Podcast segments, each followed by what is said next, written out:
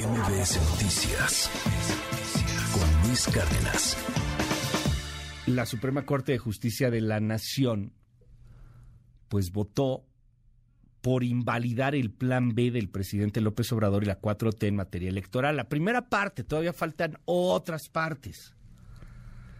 Ayer, nueve ministros, nueve ministros, necesitaban ocho, fueron nueve, mandaron muy lejos esta primera parte por violaciones graves al proceso legislativo.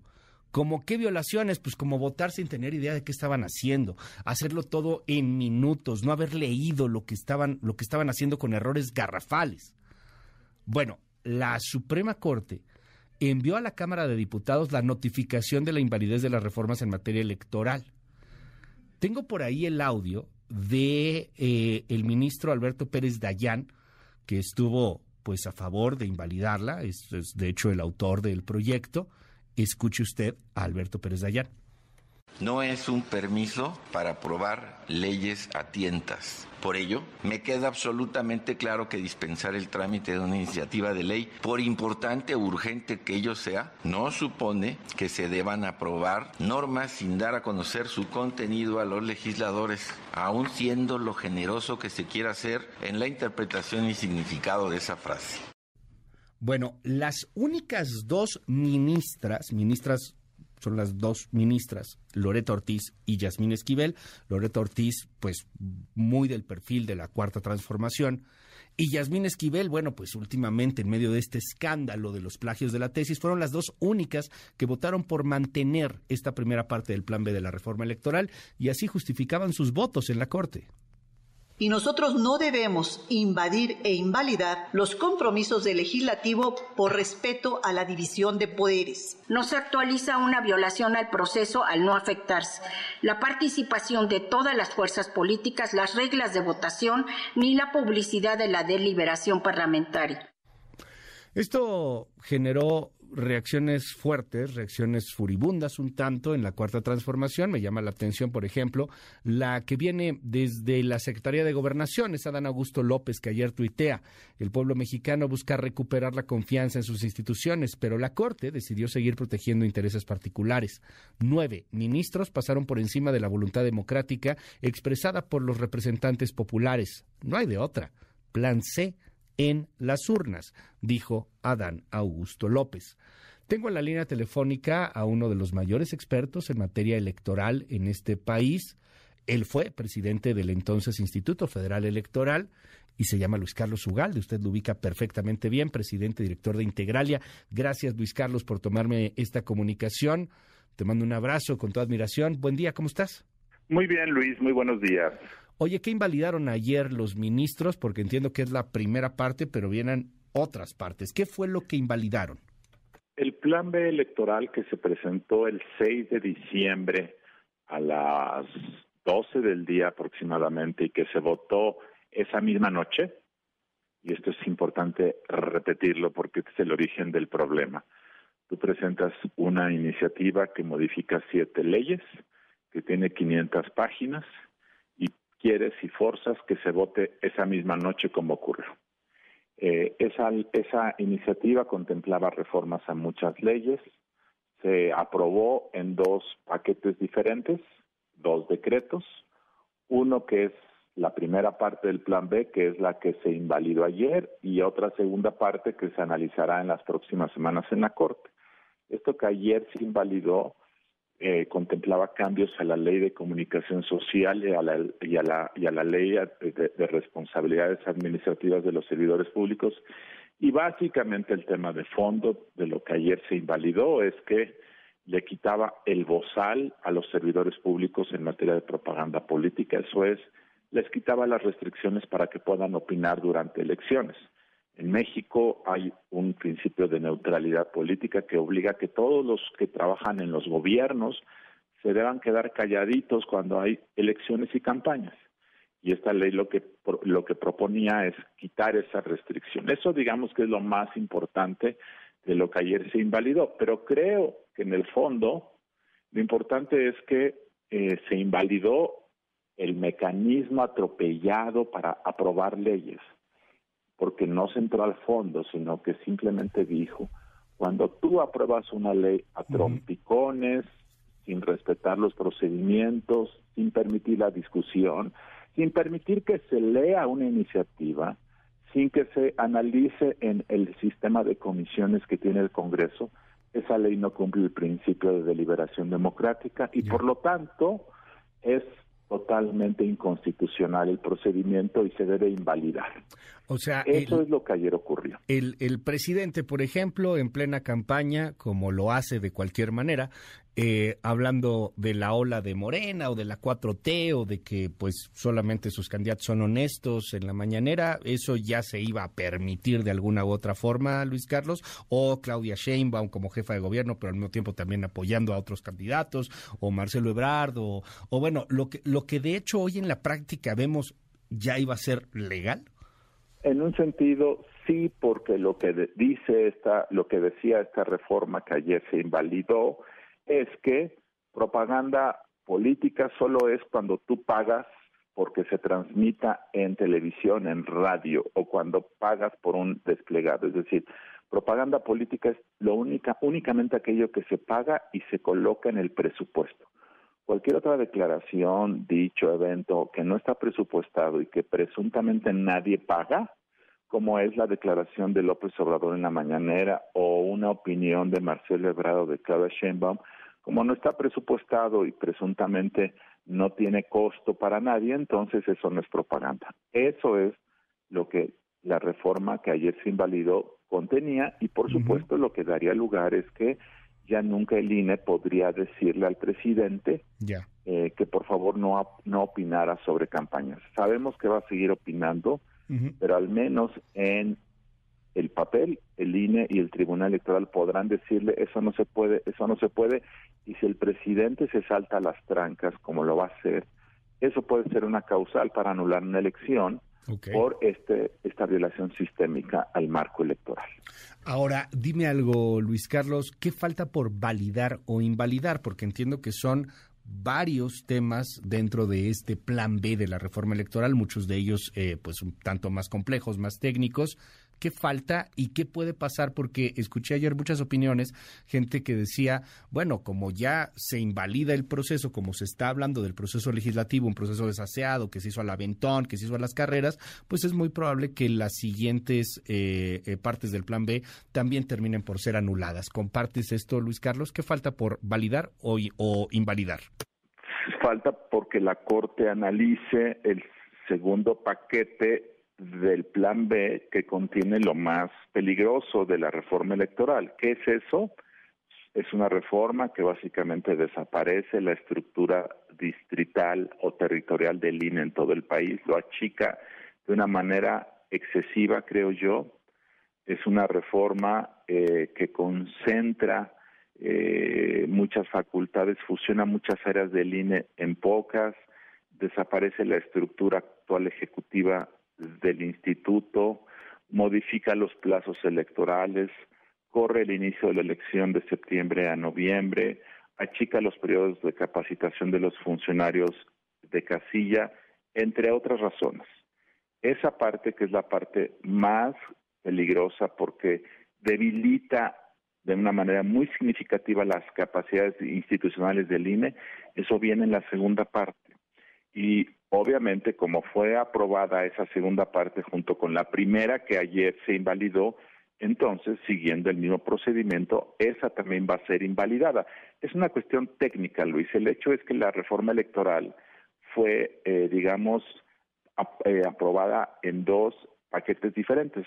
Se le llaman dos decretos y esa es la razón por la cual ahora se tiene que impugnar un decreto por una parte y el otro por otra parte, pero ambos fueron aprobados la noche del 6 de diciembre. Fue realmente en la madrugada del 7 de diciembre, pero es parte de lo mismo. Y por cierto, vale la pena señalar el tuit que comentaste apenas del secretario de Gobernación, que es muy parecido al de muchos eh, funcionarios y legisladores de Morena, que dicen, la Corte invadió las funciones legislativas, rompió la división de poderes, la Corte se mofa del, de la voz del pueblo.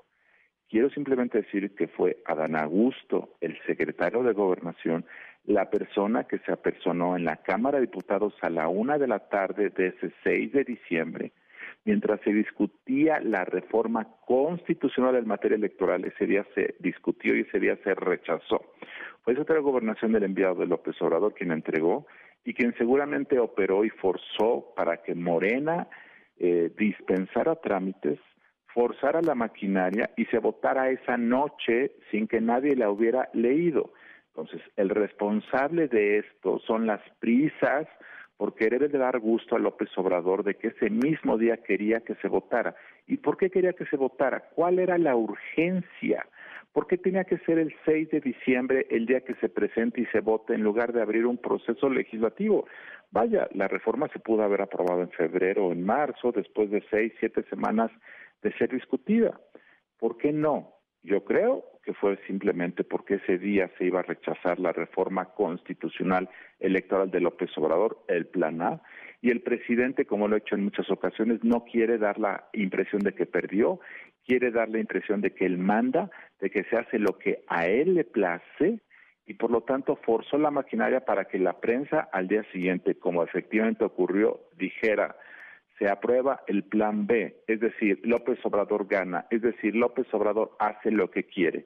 Yo creo que ese capricho del presidente, que se vio también reflejado en el Viernes Negro de hace 10 días, en donde 20 dictámenes se aprobaron en la madrugada en el Senado, también violentando el proceso legislativo, es lo que hace que las leyes nazcan mal y que después mueren en la Suprema Corte.